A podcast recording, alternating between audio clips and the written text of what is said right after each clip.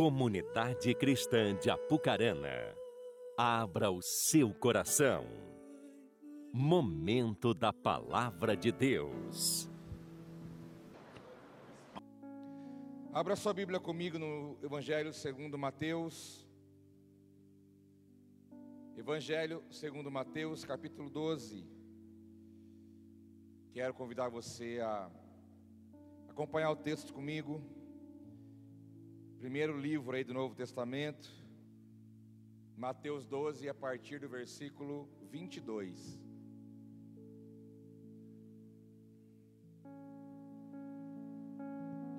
Mateus 12, 22. Diz assim: Então levaram-lhe um endemoniado que era cego e mudo, e Jesus o curou, de modo que ele pôde falar e ver. Todo o povo ficou atônito e disse: Não será este o filho de Davi? Mas quando os fariseus ouviram isso, disseram: É somente por Beuzebu, o príncipe dos demônios, que ele expulsa demônios. Jesus, conhecendo seus pensamentos, disse-lhes: Todo reino dividido contra si mesmo não será arruinado. Toda cidade ou casa dividida contra si mesmo não subsistirá. Senhor, nós estamos aqui expostos à tua palavra, à tua verdade. Pai, que o nosso coração esteja aberto, nossos ouvidos também atentos, para receber a boa semente que é a tua palavra. Venha mover em nós, em nós, através de nós, que possamos dar lugar ao Teu Santo Espírito, para que Ele possa realizar o querer em nossas vidas, que a nossa mente, nosso coração esteja cativo ao Senhor, para que nada venha roubar a boa semente que o Senhor tem para liberar. Pai, em nome de Jesus, que esse ambiente seja tomado pelo Teu Espírito Santo, para que Ele possa falar aos corações, que Senhor possa manifestar a Tua vontade aqui, em nome de Jesus. Se você está com fome de Deus e crê nessa verdade, diga amém. Está aqui mais uma, um momento onde Jesus, ele recebe, está diante de uma pessoa que nesse caso está possuída por um espírito maligno. E segundo aqui a Bíblia, esse endemoniado, ele era cego e mudo, e ele foi trazido até Jesus, Jesus curou ele. Ele passou a falar e passou a ver. Então, nesse caso específico, a enfermidade está ligada a uma possessão demoníaca. Mas nós não podemos afirmar que toda enfermidade é uma possessão demoníaca. Em alguns casos, sim, como esse, mas não todos. Tem pessoas que estão enfrentando alguma enfermidade, alguma situação, mas não está possessa, como esse aqui está. Só um adendo para você não achar que todo mundo que está nessa situação está possuído por um espírito maligno. Não é assim que acontece. Mas nesse caso específico, esse demoniado, ele estava cego e mudo, Jesus o curou, o libertou, passou a ver, passou a falar. E o povo ficou admirado com aquilo. Mais uma vez, como sempre. Ali estavam multidões, discípulos, religiosos, fariseus, ficaram admirados. Falaram, mas esse aí não é o filho de Davi? Os fariseus dizendo, os religiosos.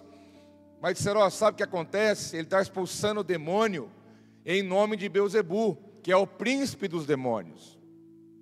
Como quem diz, ele está expulsando o demônio em nome do chefe dos demônios. É em nome dele que ele está fazendo isso. Então Jesus, conhecendo a intenção, conhecendo os pensamentos e o porquê eles estavam dizendo isso, Jesus traz um ensino e um fundamento para eles e para todos nós. Quando ele fala: olha, o reino dividido contra si mesmo será arruinado. Uma casa dividida ou até mesmo uma cidade também não subsistirá. Ele quis responder o que para aquelas pessoas? Como que eu posso expulsar o demônio em nome do demônio? Não dá. Ele está dizendo: o, o reino, se o reino está dividido, ele já está derrotado. Como quem diz: como que eu vou expulsar o demônio em nome do demônio, em nome de outro demônio? O reino não, não tem lógica, porque até o, o, o império das trevas tem a sua hierarquia e a sua organização. Então eu não posso expulsar um em nome do outro. Isso não tem lógica. Porque qualquer coisa que tiver dividida vai acabar em nada. Até mesmo aquilo que nós chamamos de regência espiritual do lado do mal, que envolve demônios, o diabo, seus anjos, tudo aquilo que a Bíblia apresenta e traz para nós.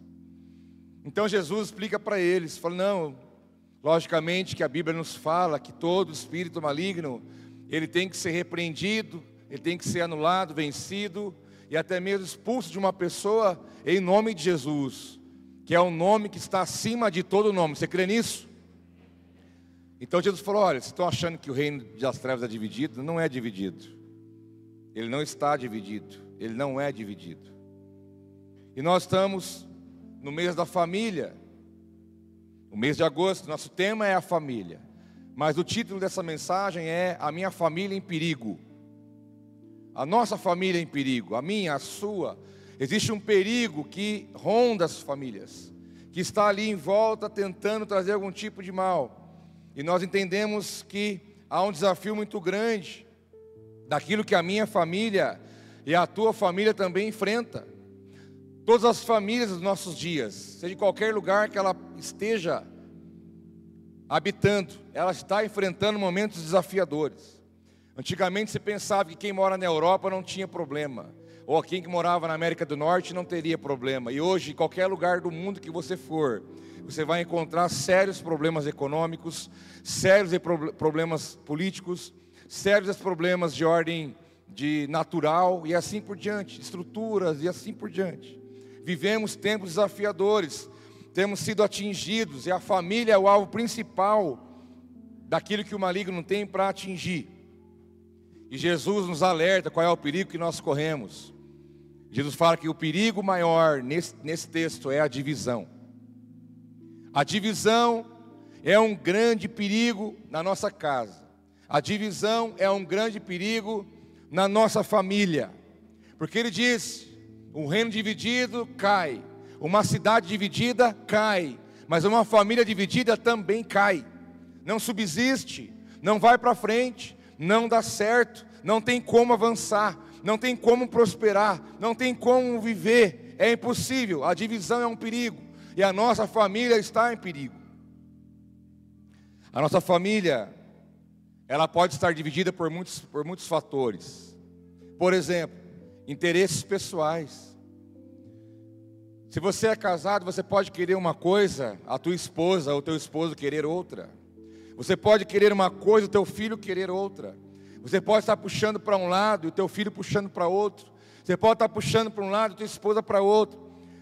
Por causa de interesses pessoais, por causa de desejos, de vontades, por causa de um egoísmo que está imperando nos corações. Cada um puxa para o seu lado cada um olha o seu próprio interesse, cada um somente vê a, tua, a sua própria vontade, e uma família onde cada um puxa para um lado, essa família ela está dividida, ela está totalmente dividida. Então hoje, cada vez mais, como diz a palavra, ó, com, com, o aumento da iniquidade, com o aumento do pecado, o amor de muitos se esfria, esfriaria. E o amor frio, o egoísmo imperando é que traz essa divisão dentro da casa. Então, dentro de uma família, seja ela com duas pessoas, três, quatro ou cinco, seja qual a formatação seja ela, se você é uma pessoa que ainda mora com seus pais, você saiba de uma coisa: existe ali interesses pessoais, e isso pode trazer divisão numa casa. Nível intelectual, cada um tem um nível de conhecimento, cada um sabe, cada um tem uma experiência, e cada um acha que tem a razão em alguma coisa. Isso se torna ali uma, um ringue, um ringue de argumentação. Não, porque eu acho que é isso, não, mas porque eu acho que é aquilo, não, mas porque eu vi isso, não, mas porque eu vivi aquilo, e fica uma disfunção ali de argumentos para querer ter razão, para querer estar certo, por causa de um nível intelectual, de uma experiência de vida que existe, a crise das gerações, um porque viveu mais, não quer aprender com quem viveu menos, quem é menos experiente não quer ouvir quem tem mais experiência.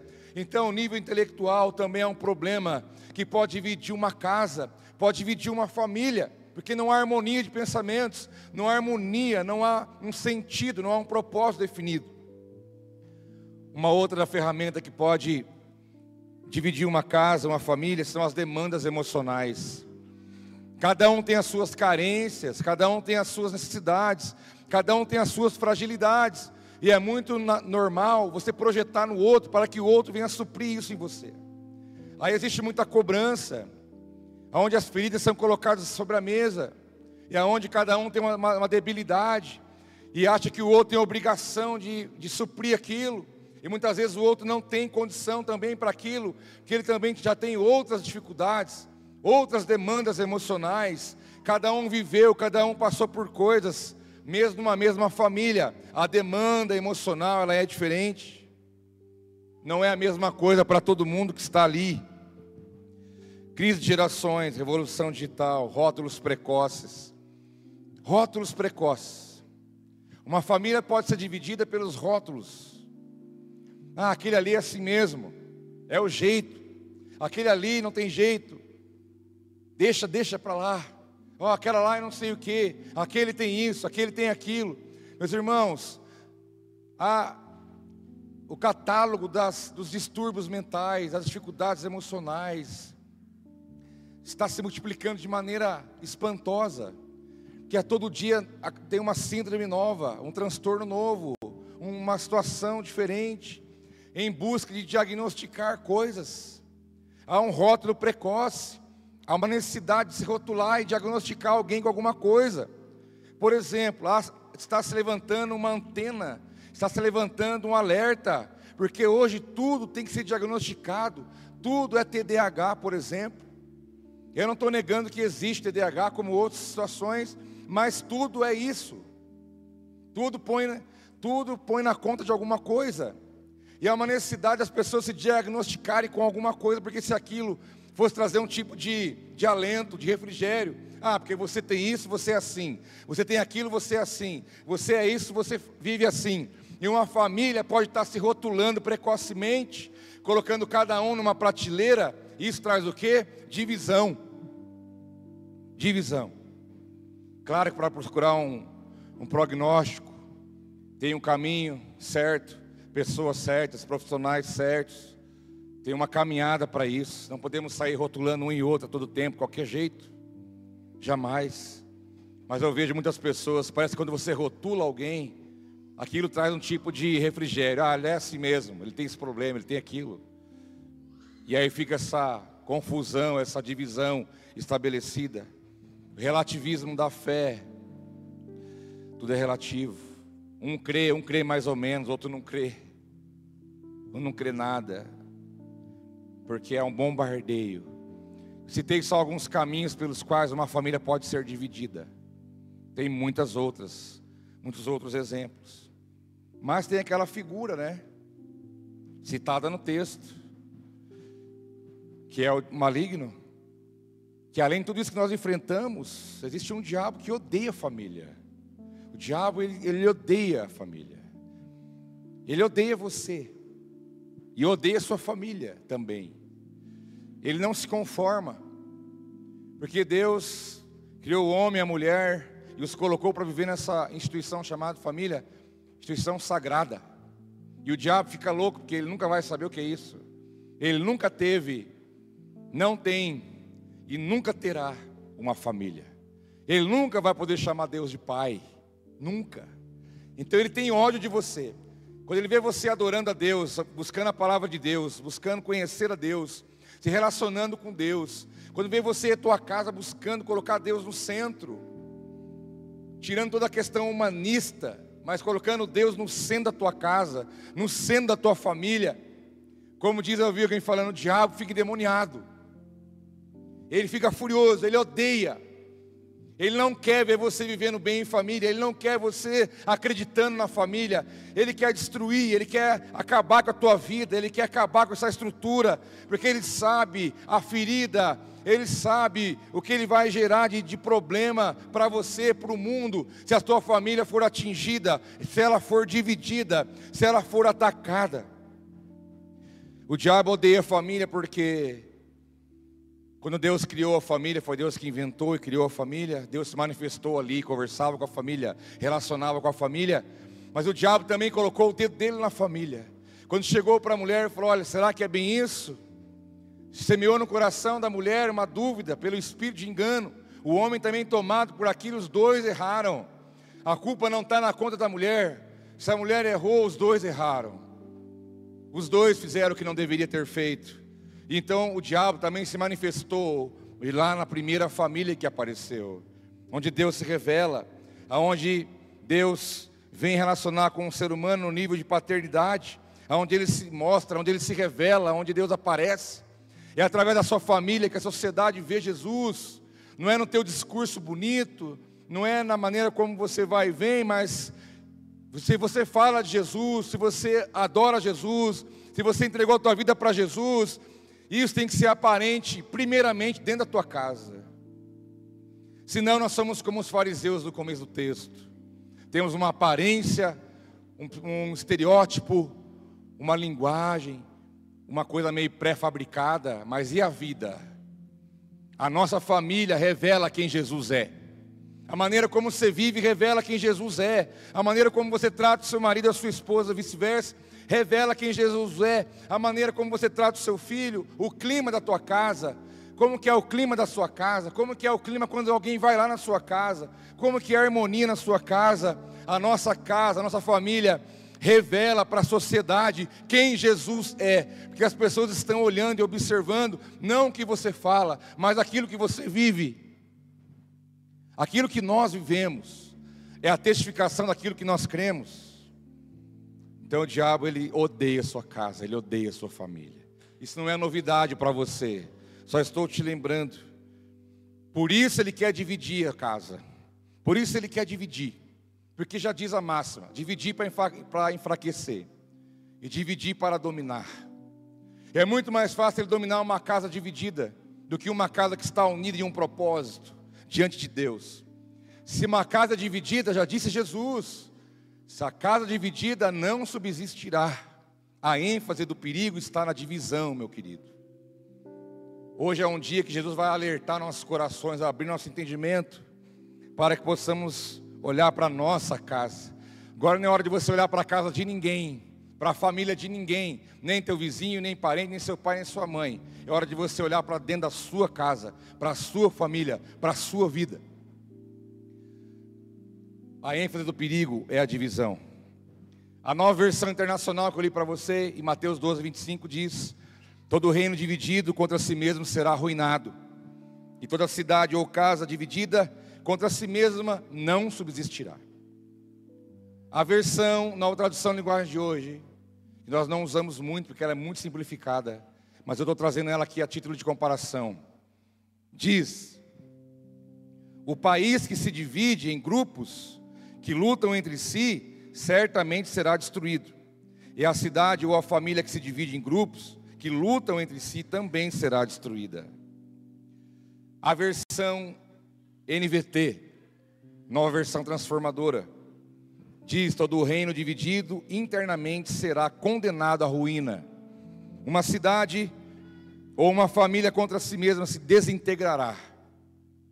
E por último, a King James, que é do grego para o inglês, diz: todo o reino dividido contra si mesmo será arruinado e toda cidade ou casa dividida contra si mesma não resistirá.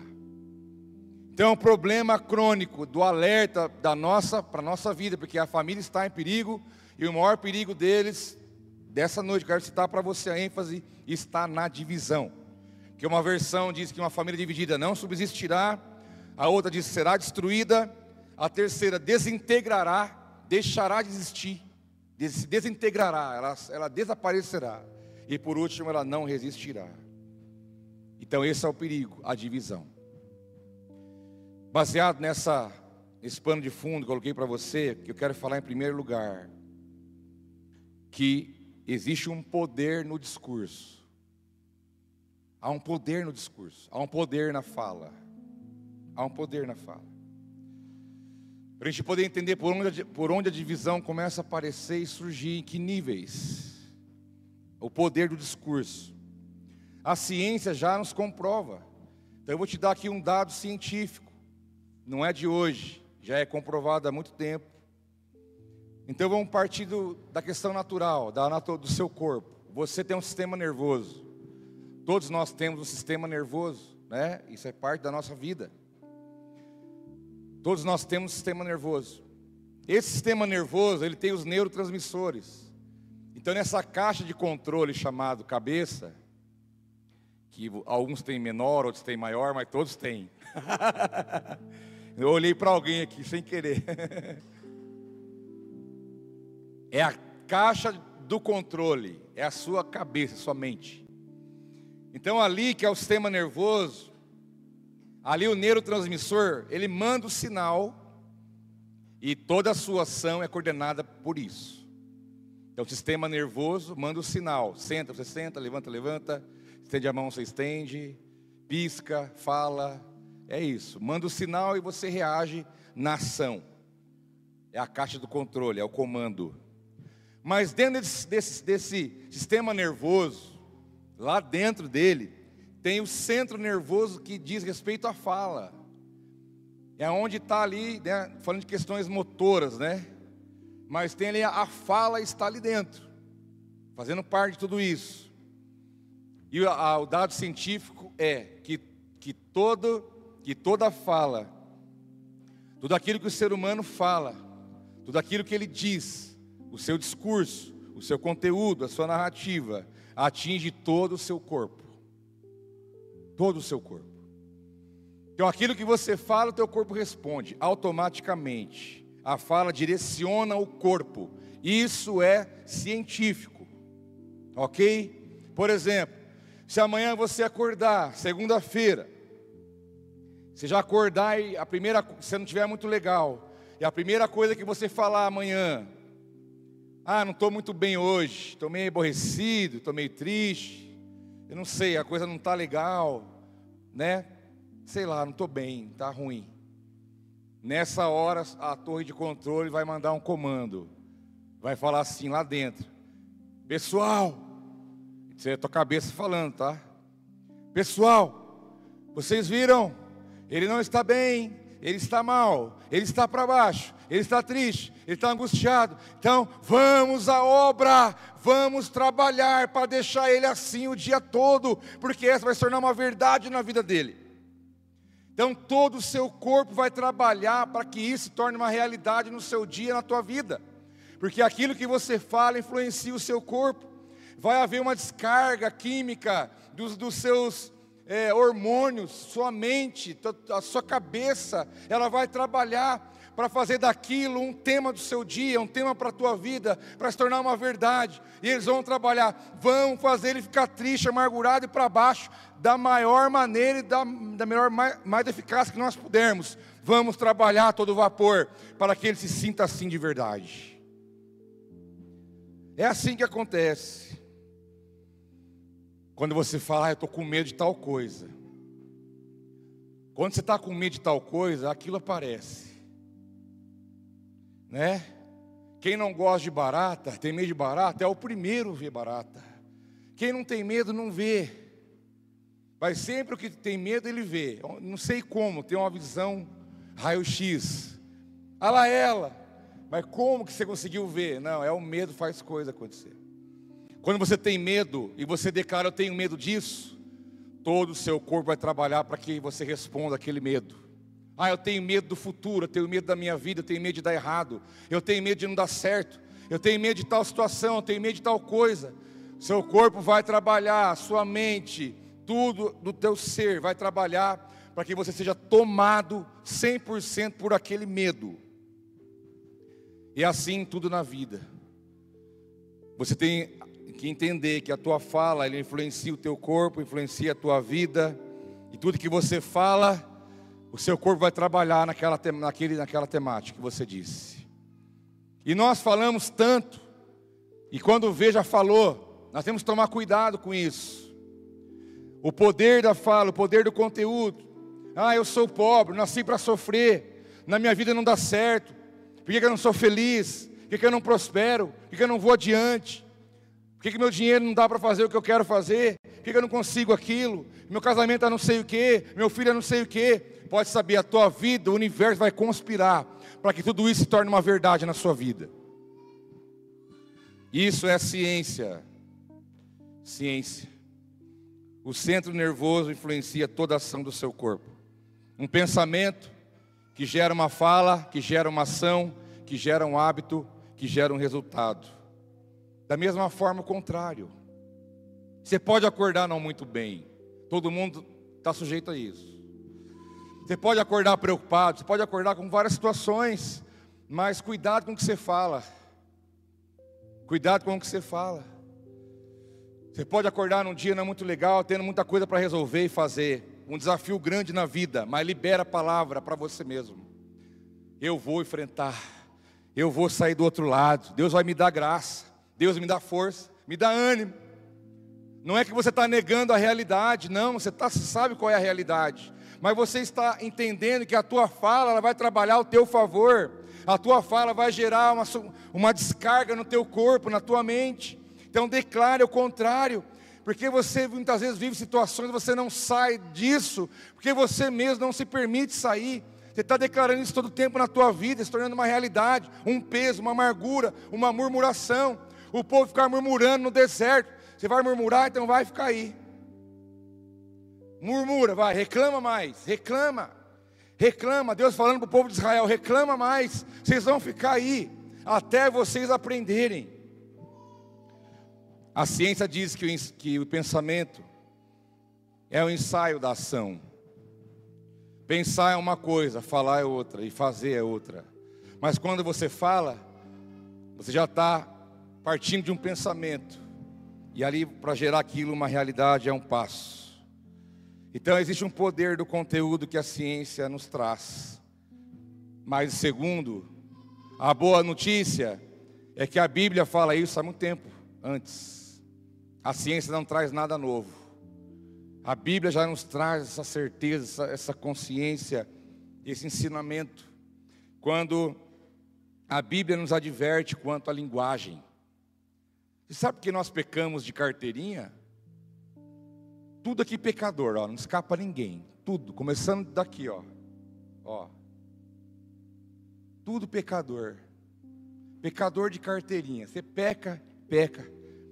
Porque se você falar que não peca, você já pecou, diz a Bíblia, que aí você é mentiroso.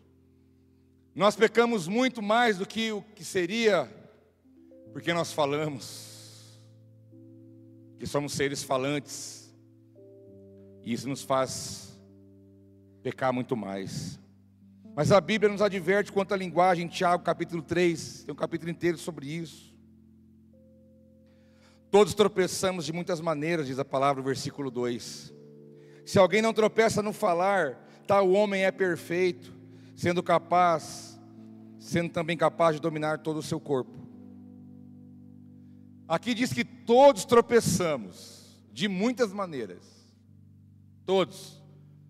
Então aqui ninguém escapa, todo mundo tropeça, segundo Tiago. Mas se alguém não tropeçar na fala, esse está num nível avançado. Porque o Senhor sabe o quanto isso é difícil para nós. Sabe, nós temos aquelas desculpas. Ah, eu estava nervoso. Ah, eu não estava num dia legal. Outra, ah, mas você viu o que, que o outro fez? Ah, esse é o meu jeito. Não adianta, meu filho, já falou. A palavra diz que a palavra saída ao vento, ela não volta mais. E aquilo vai, vai trabalhar ou a teu favor ou contra você. Aí que está a questão. Todos tropeçam de muitas maneiras, mas quem não tropeça no falar, tal homem é perfeito. Porque diz Tiago, inspirado pelo Espírito Santo, porque se esse é capaz de dominar todo o seu corpo, porque a ideia da Bíblia é que a fala pode influenciar todo o nosso corpo, a nossa mente, o nosso coração, a nossa vida espiritual, as nossas relações. A nossa fala tem um poder, e a Bíblia já nos adverte. A ciência chegou depois para confirmar isso, mas Deus já fala. Nisso ocorre muito em nossa vida. Aquilo que você diz vai contribuir para dividir ou não. O homem perfeito no falar domina o seu corpo. Mas versículo 6 diz: Assim também a língua é fogo, é um mundo de iniquidade, colocado entre os membros do nosso corpo, contamina a pessoa por inteiro, incendeia todo o curso da sua vida. A fala, o discurso, aquilo que nós falamos, tem o poder de contaminar a pessoa por inteiro. Não só você, como o teu futuro. Que a palavra diz a Tiago que isso pode influenciar todo o curso da sua vida. As suas palavras, as suas sementes é o pavimento, meu irmão, que você vai ter que andar por ele. Você está pavimentando o teu futuro, é a estrada que você vai passar. Aquilo que você fala, a tua vida, tuas atitudes e ações, é o pavimento que você vai passar. E as sementes que você lançar ali, é aquelas que você também vai colher. Então tome cuidado, a fala contamina o corpo por inteiro e incendeia todo o curso da nossa vida. Temos que tomar cuidado com isso. E a Bíblia nos adverte quanto à linguagem, como é importante. Porque eu digo isso para você, eu quero te falar mais uma verdade, uma grande verdade, que a divisão, ela é evidenciada na nossa casa. Primeiro sintoma, onde você pode evidenciar a divisão num lar, é através da fala. Enquanto os que moram ali convivem e relacionam, enquanto pensam diferente, é normal pensar diferente em alguma coisa. Enquanto todos querem e pensam em algo aqui e outro lá, isso não, não, não aparece. Mas o próximo passo, depois do pensamento, é a palavra, é aquilo que você fala. Se você quer identificar se o seu lar, a tua casa está dividida ou não, preste atenção no que é falado lá dentro. A fala evidencia a divisão dentro de uma casa. Porque o marido fala, vamos por aqui. A mulher fala, não, mas vamos por lá. E o filho, não, vamos para lá, porque lá é melhor. Todo mundo quer falar, quer decidir, quer fazer, quer... claro que pode falar, pode contribuir, pode ajudar, pode dar ideia, mas eu estou falando daquela divisão de fala, onde a coisa é muito contraditória, onde um está para o norte, o outro está para o sul. Vou dar um exemplo. Gente, reuniu a família, ó, nós estamos com uma decisão para tomar muito séria.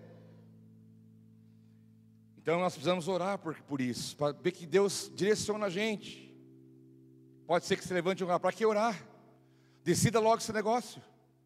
Vê o que você acha melhor aí, faz. É muito normal você poder encontrar um, uma justificativa dessa, um argumento desse no meio de uma família. Enquanto um fala, vamos para a igreja domingo, ah, eu não. Estou com preguiça, vou descansar. Estou cansado. Trabalhei a semana inteira. Então serve, serve ao mamão, serve o teu trabalho. O chicote vai estralar no teu lombo cada dia mais. Ah, não, estou com preguiça, estou cansado. Não mexe, mexe com isso não. Vou fazer outra coisa. Outro dia eu vou. Não, vamos juntos. Não, eu não vou. Pode ir vocês. Divisão de interesses, divisão de prioridades divisão de direcionamento, divisão do que vamos, o que vamos fazer, como vamos fazer, por onde vamos chegar. A divisão é evidenciada dentro da família pela fala. Comece a ouvir o que se fala lá dentro. Comece a escutar, não só ouvir, escute. Desenvolva a escuta daquilo que você fala, daqueles que, aqueles que moram com você também estão falando, porque pode ter certeza, se há divisão lá dentro, os sinais já estão aí na fala. A questão é se nós percebemos ou não. É na fala que o marido e a mulher se desentendem, que o pai e o filho não se entendem. E o pai chega agora que quem manda sou eu, eu que agora vai ser assim. E o filho não, mas agora quem decide desobedecer é eu, porque eu não quero, porque eu não sei o quê. Não, fala com a tua mãe, a mãe já entra no meio, mas por que isso? Não precisa disso, e daí vira uma, uma guerra. Todo mundo puxando para todo lado, ninguém chega a lugar nenhum. Ninguém ouve, ninguém, ninguém se entende. É uma Babilônia, é uma torre de Babel. A fala evidencia divisão na nossa casa. Como vamos fazer? Como vamos é, buscar esse objetivo que nós temos? Como vamos caminhar em direção a isso? Vamos abrir mão do quê? Vamos renunciar o quê? Vamos abrir mão do quê? Vamos caminhar de que maneira? A divisão, ela aparece na fala, porque Tiago fala, versículo 9 e 10, capítulo 3. Com a língua bendizemos ao Senhor e Pai, e com ela amaldiçoamos os homens, feitos à semelhança de Deus. Da mesma boca procede bênção e maldição. Meus irmãos, não pode ser assim diz Tiago. Não pode ser assim. Nós temos um, um, um, padrão. Não pode o pai falar uma coisa, a mãe falar outra coisa, e o filho trucar no meio dos dois, e um sair com vergonha, porque o pai e a mãe não conversam. Ah, eu quero tal coisa, espera. Vamos conversar. A reunião lá, particular. Nós vamos trazer o veredito. Vai, não vai. pode, não pode. Porque daí o pai fala não. Aí vai na mãe, ah, pode ir. Ah, mas o pai falou não, e agora? Nessa hora, o filho, o filho é, você já foi filho. Você sabe. Você sabe o caminho para chegar, não é? Você sabe o caminho para conseguir o que você quer. São coisas tão simples. Eu lembro o pastor Luciano Subirá, dando um testemunho, numa, falando para casais. Uma coisa tão simples, eu falei até no TCM essa semana. Quando ele casou, era recém-casado. É, a esposa dele chama Kelly também, né? Daí, ele foi procurar o vinagre. Olha que seria trágico se não fosse cômico, né? Você vai, você vai rir também. Diz ele foi procurar o vinagre. Aí abriu a geladeira. O vinagre não estava lá. Aí ele falou para a esposa: Cadê o vinagre? A esposa responde: Está no armário. Mas como no armário? Vinagre, lugar do vinagre é na geladeira. Porque a vida inteira na minha mãe lá, ela colocou o vinagre na geladeira. Não, mas na minha casa, a vida inteira o vinagre ficou no armário, nunca na geladeira. Agora eu não sei se ele é armário ou ela é geladeira, um dos dois é isso. Não, mas não pode, o, o vinagre tem que estar aqui, que o certo é aqui. Não, o certo é lá.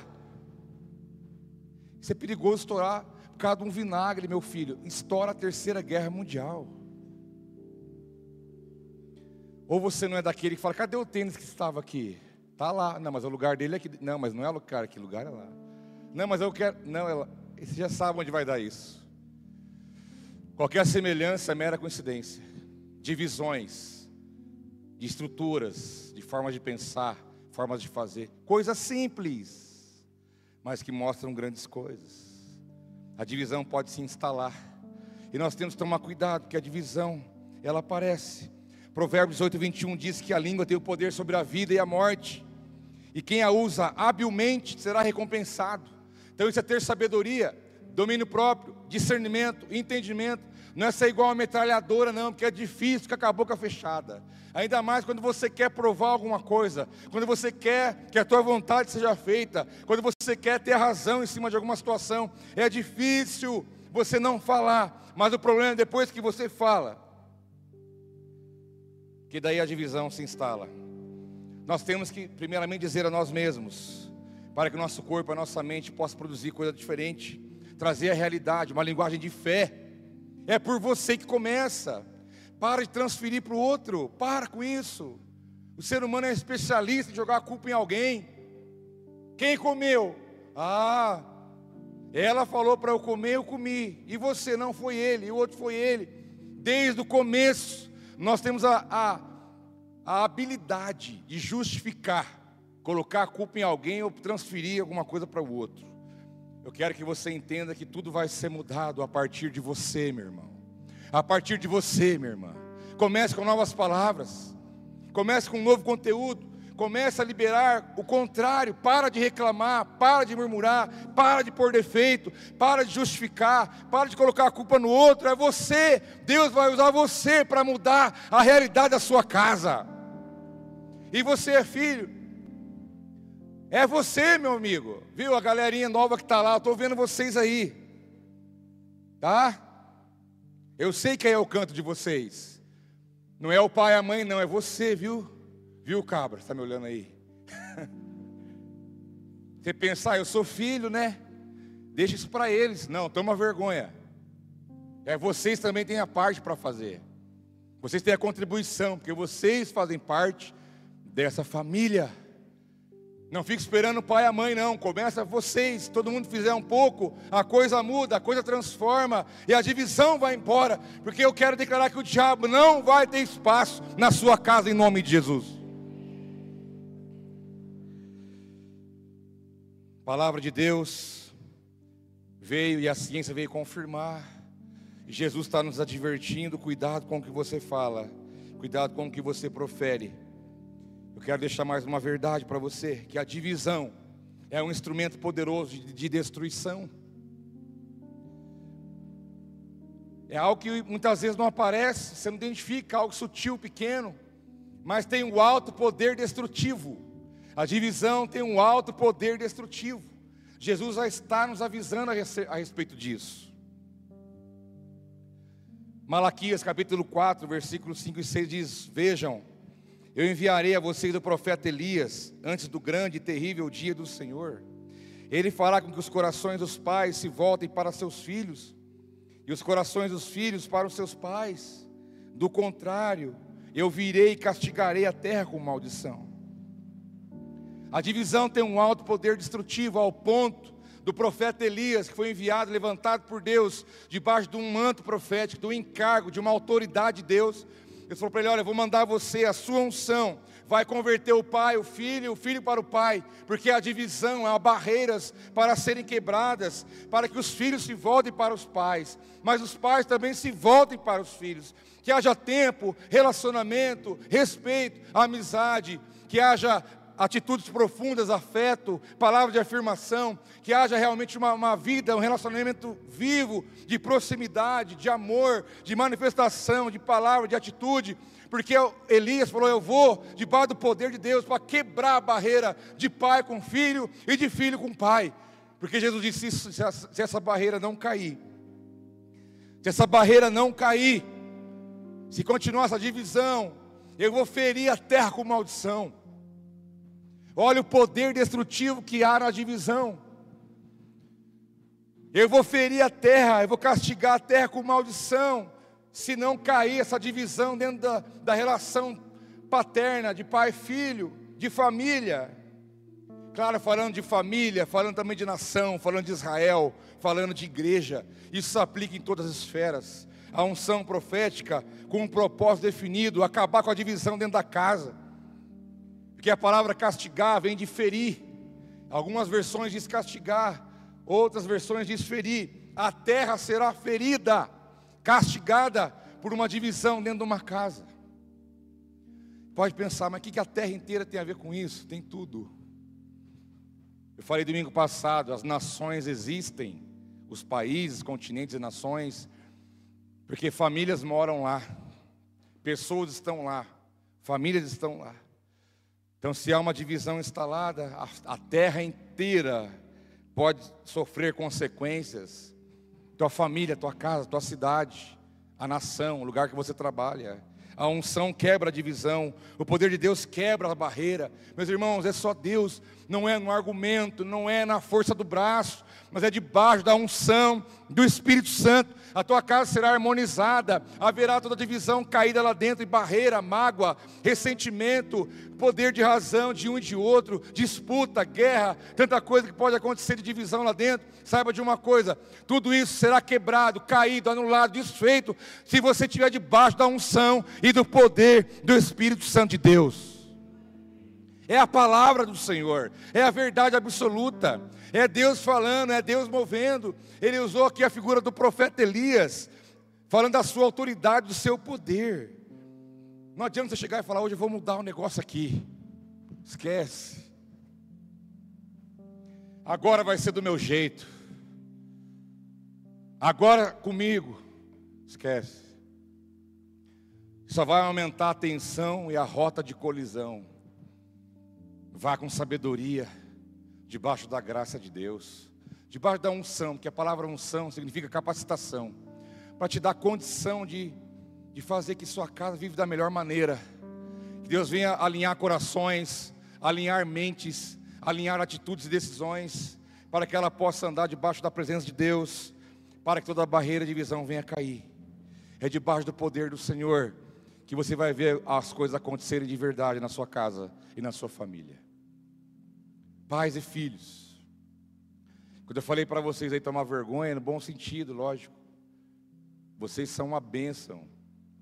É que eu falo com vocês assim nos, nos corredores, né? Quando eu falo tomar vergonha, é que eu amo vocês. Eu quero ver que vocês voando dentro de casa. Entendeu? Alinhado com os pais. Respeitando a autoridade dos pais. Dando suporte para os pais. Entendendo que seu pai não é você e você não é ele. Existem alguns anos de distância nisso aí, de cabeça, de tempo, de contexto, de que o mundo como está agora, mas pelo Espírito Santo as barreiras caem, todo mundo pode contribuir, Todo mundo pode ajudar, pode fazer, pode fazer o melhor, se cada um trazer a sua porção. Então, filhos, pais, pais e filhos, unam-se, porque vocês juntos, vocês são muito mais fortes. Não deixa a divisão entrar na sua casa, de jeito nenhum. Manda embora isso, em nome de Jesus. Primeiro a Pedro, o apóstolo Pedro, quando ele está falando no capítulo 3, primeira epístola de Pedro, ele traz conselhos. Ele fala aos maridos, ele fala às esposas, ele fala aos filhos, traz conselhos, direcionamentos de como cada um tinha que proceder. Tinha e não, tem. Ele fala ali de maneira bem prática: olha, vocês, maridos, ajam assim, mulheres, ajam dessa maneira, filhos. E quando ele termina esse, essa palavra direcionada à família, a maneira como cada um iria caminhar, ele fala no versículo 8: quanto ao mais, tenham todos o mesmo modo de pensar Sejam compassivos, amem-se fraternalmente, sejam misericordiosos e humildes. Isso vale para a galera toda: pai, mãe, filho, marido, esposa, todo mundo. Tenham o mesmo modo de pensar. Como que faz para ter o mesmo modo de pensar? É simples. Eu tenho que ir para Romanos 12. E entender que lá em Romanos 12 fala da mente de Cristo. Se você tiver a mente de Cristo, marido, você vai ser influenciado pela palavra daquilo que Cristo proferiu. E assim o esposo, e assim a esposa, e assim os filhos. Não é pegar, anular nossas mentes, nosso intelecto, não, mas é ser influenciado pela palavra de Deus, pela verdade absoluta. Não é mais o que você acha, não é mais o que você pensa, mas é aquilo que Deus fala. É aquilo que Deus fala. Como você tem que fazer, como você tem que proceder, o que você não deve fazer é ser influenciado dessa maneira.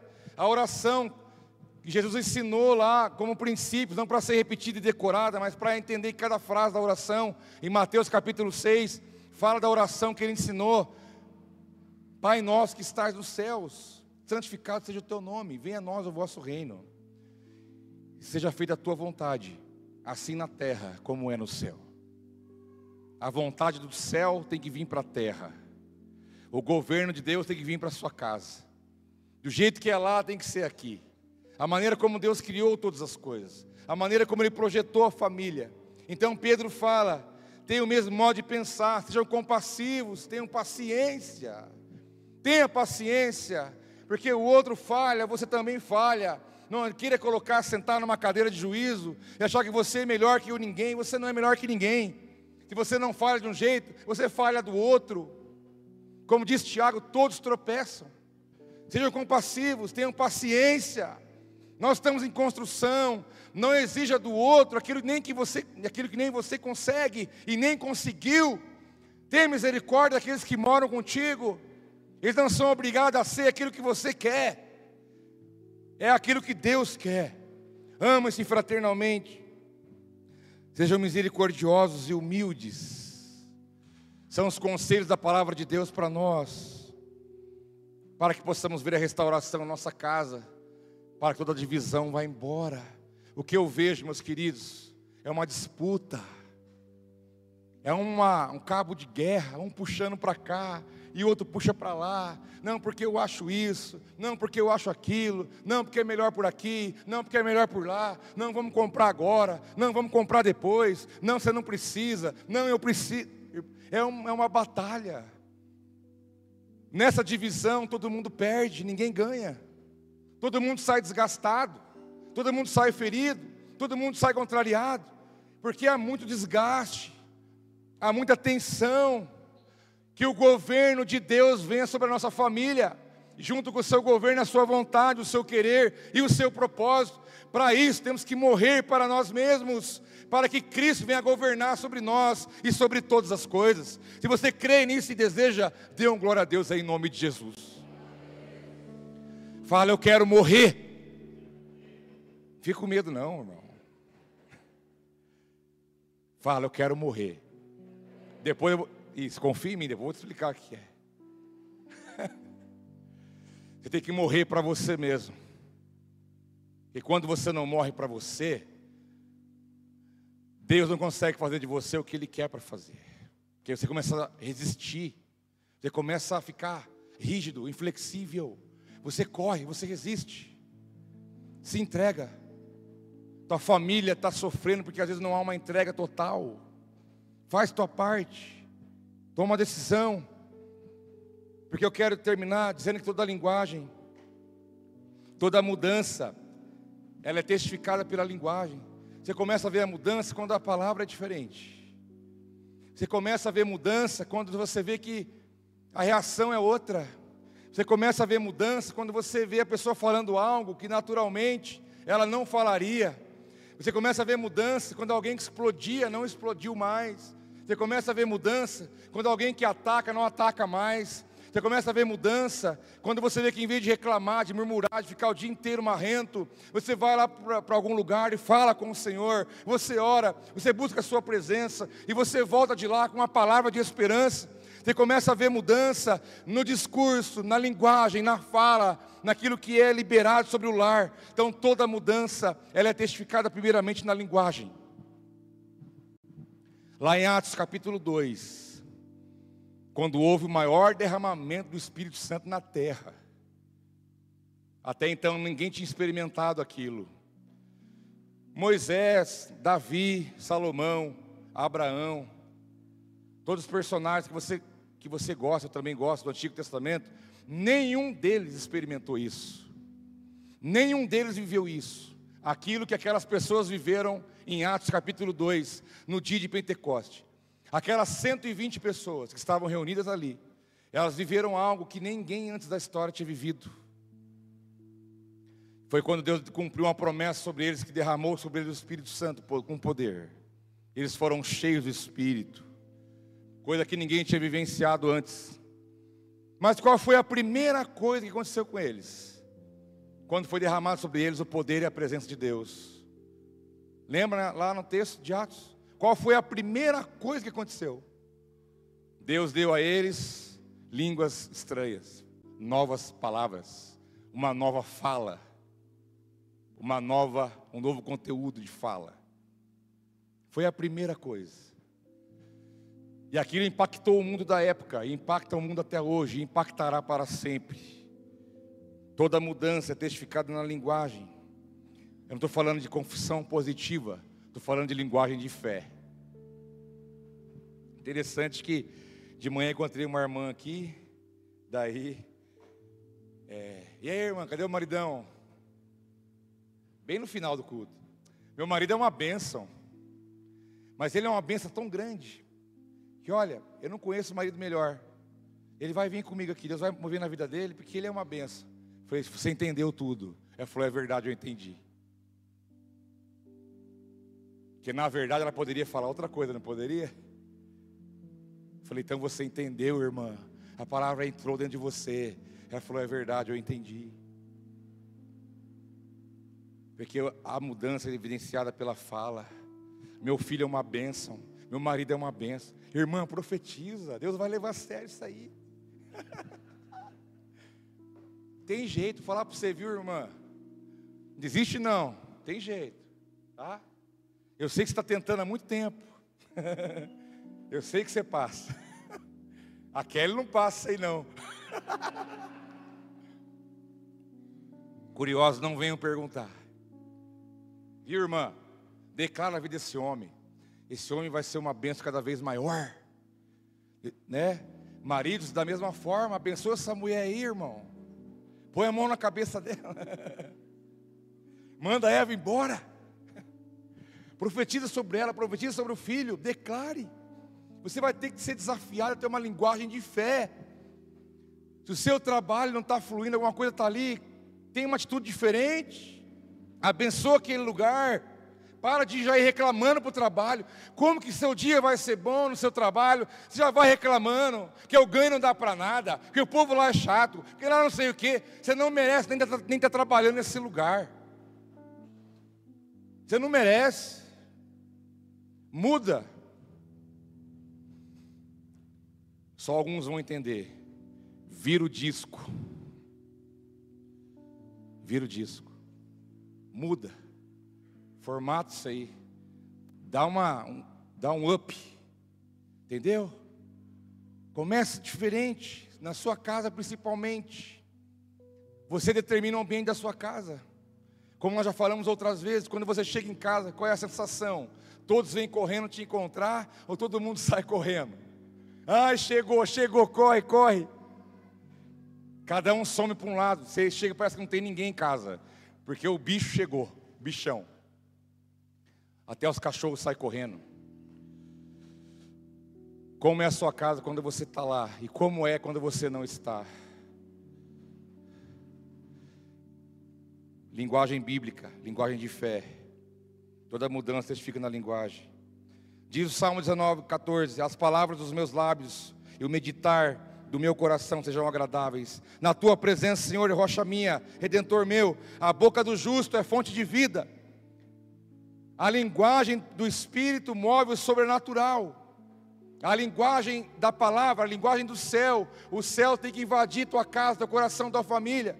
É uma linguagem de Deus, uma linguagem pelo Espírito. 1 Coríntios 14, 15 diz: Orarei com o espírito, mas também orarei com o entendimento. Cantarei com o espírito, mas também cantarei com o entendimento. Meu irmão, é uma linguagem que você vai ter pelo espírito através da palavra, através da Bíblia, da palavra de Deus. É uma nova linguagem, uma nova, um novo discurso, um novo conteúdo, para que através daquilo que você libera, você possa ver transformações ali dentro e toda divisão vai cair em nome de Jesus. A tua casa tem que ser um jardim que foi colocado no Éden, onde Deus está ali. Tem problema? Tem. Tem boleto? Tem. Você vai na caixinha do correio, não precisa pedir para ninguém, ele vai levar lá para você. Está lá o boleto, está lá a conta. Tem o dia que você está mal-humorado, tem problema, tem situação, tem desafio, tem muita coisa para resolver? Tem, mas ainda assim, você vai ter paz no coração, alegria de estar em casa, você vai agradecer pela tua família, porque a melhor família do mundo é a sua, não é a do outro, não é a casa do outro, não é o carro do outro, não é a vida do outro, é a sua, meu irmão, a melhor vida é a sua, faça dela o melhor, porque você tem Deus no teu coração, você tem condição de trazer essa realidade. Jesus falou em proporção: reino, cidade e casa.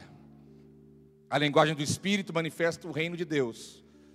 E o reino de Deus não é dividido. Ele é em constante harmonia, em sabedoria, graça, poder. Então que o reino venha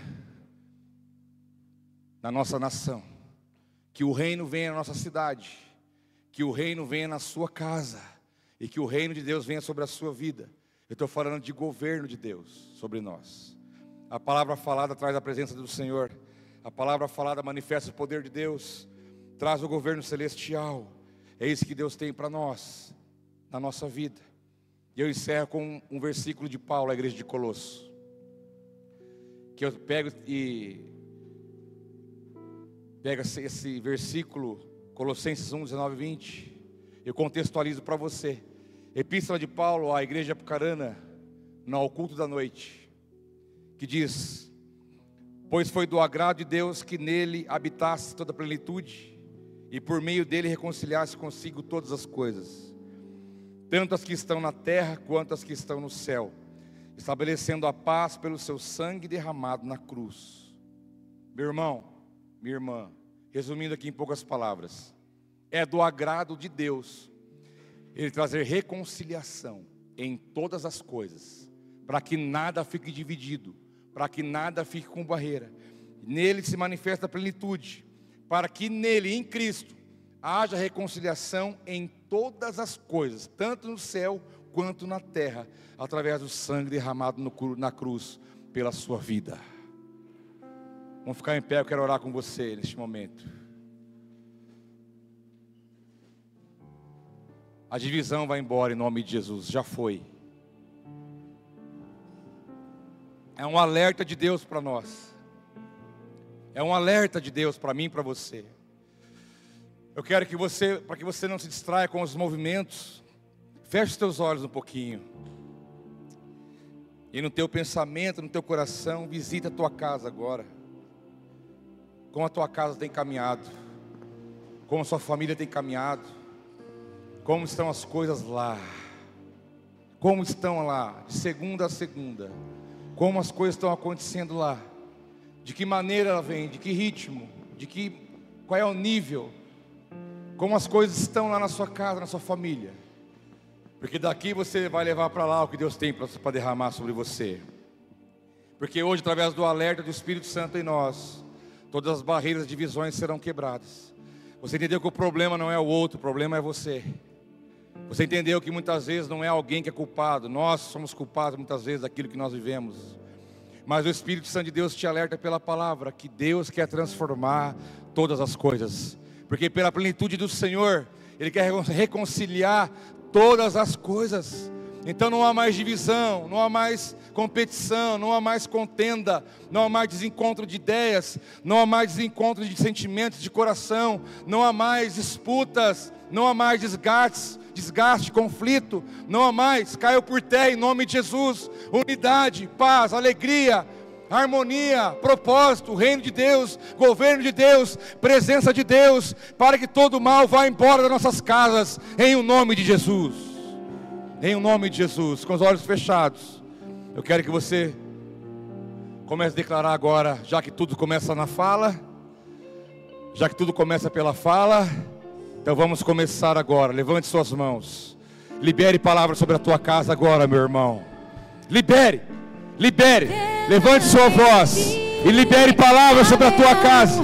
Emita novos decretos em nome de Jesus. Ele voltará. Vai, fala, fala, levante no poder do Espírito Santo. Declare sobre o teu lar, sobre a tua família.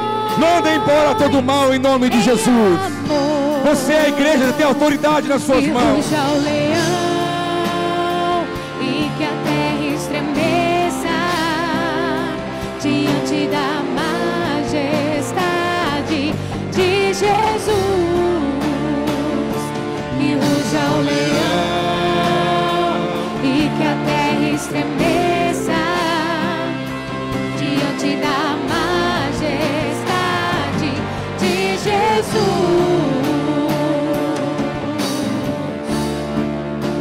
Vai, meu irmão, vai, minha irmã. Vai, libere palavras sobre a tua família. Libere palavras sobre a tua casa.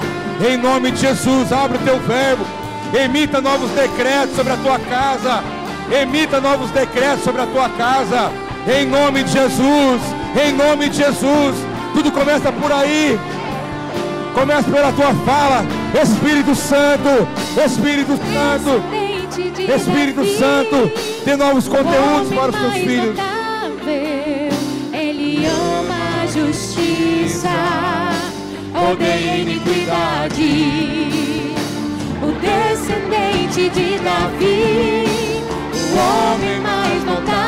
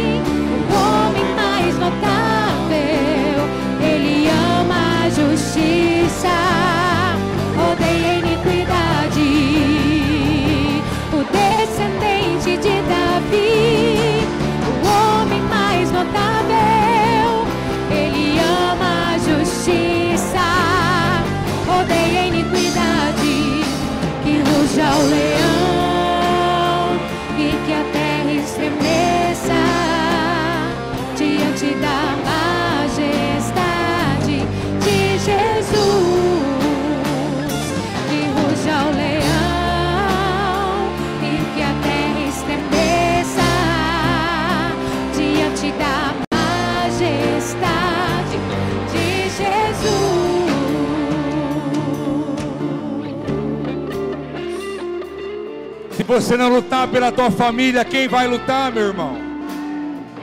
Se você não acreditar pela tua família, quem vai acreditar? Você tem que ser o primeiro. As coisas não tem que ser desse jeito, tem que ser do jeito de Deus. Tem que ser do jeito de Deus.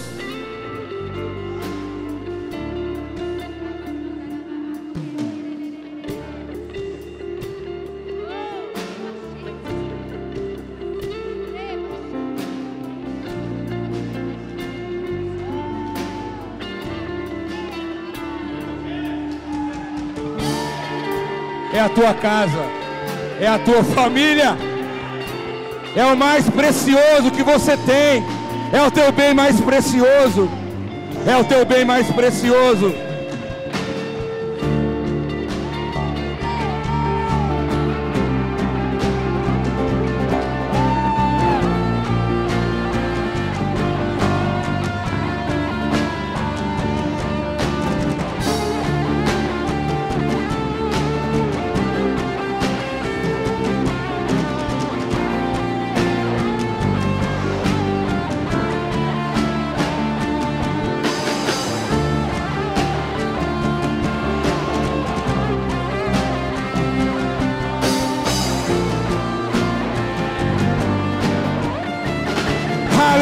O descendente, o descendente de Davi, o homem mais notável.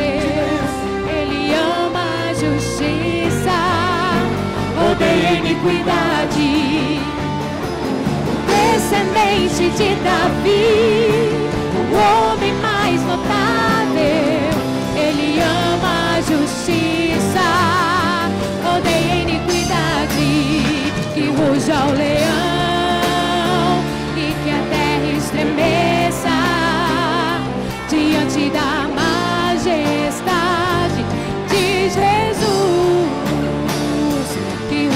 leão e que a terra estremeça diante aleluia, da majestade de Jesus. aleluia, aleluia, aleluia. Meu irmão e minha irmã, saiba de uma coisa: o mais interessado em preservar a tua família é o Senhor Deus.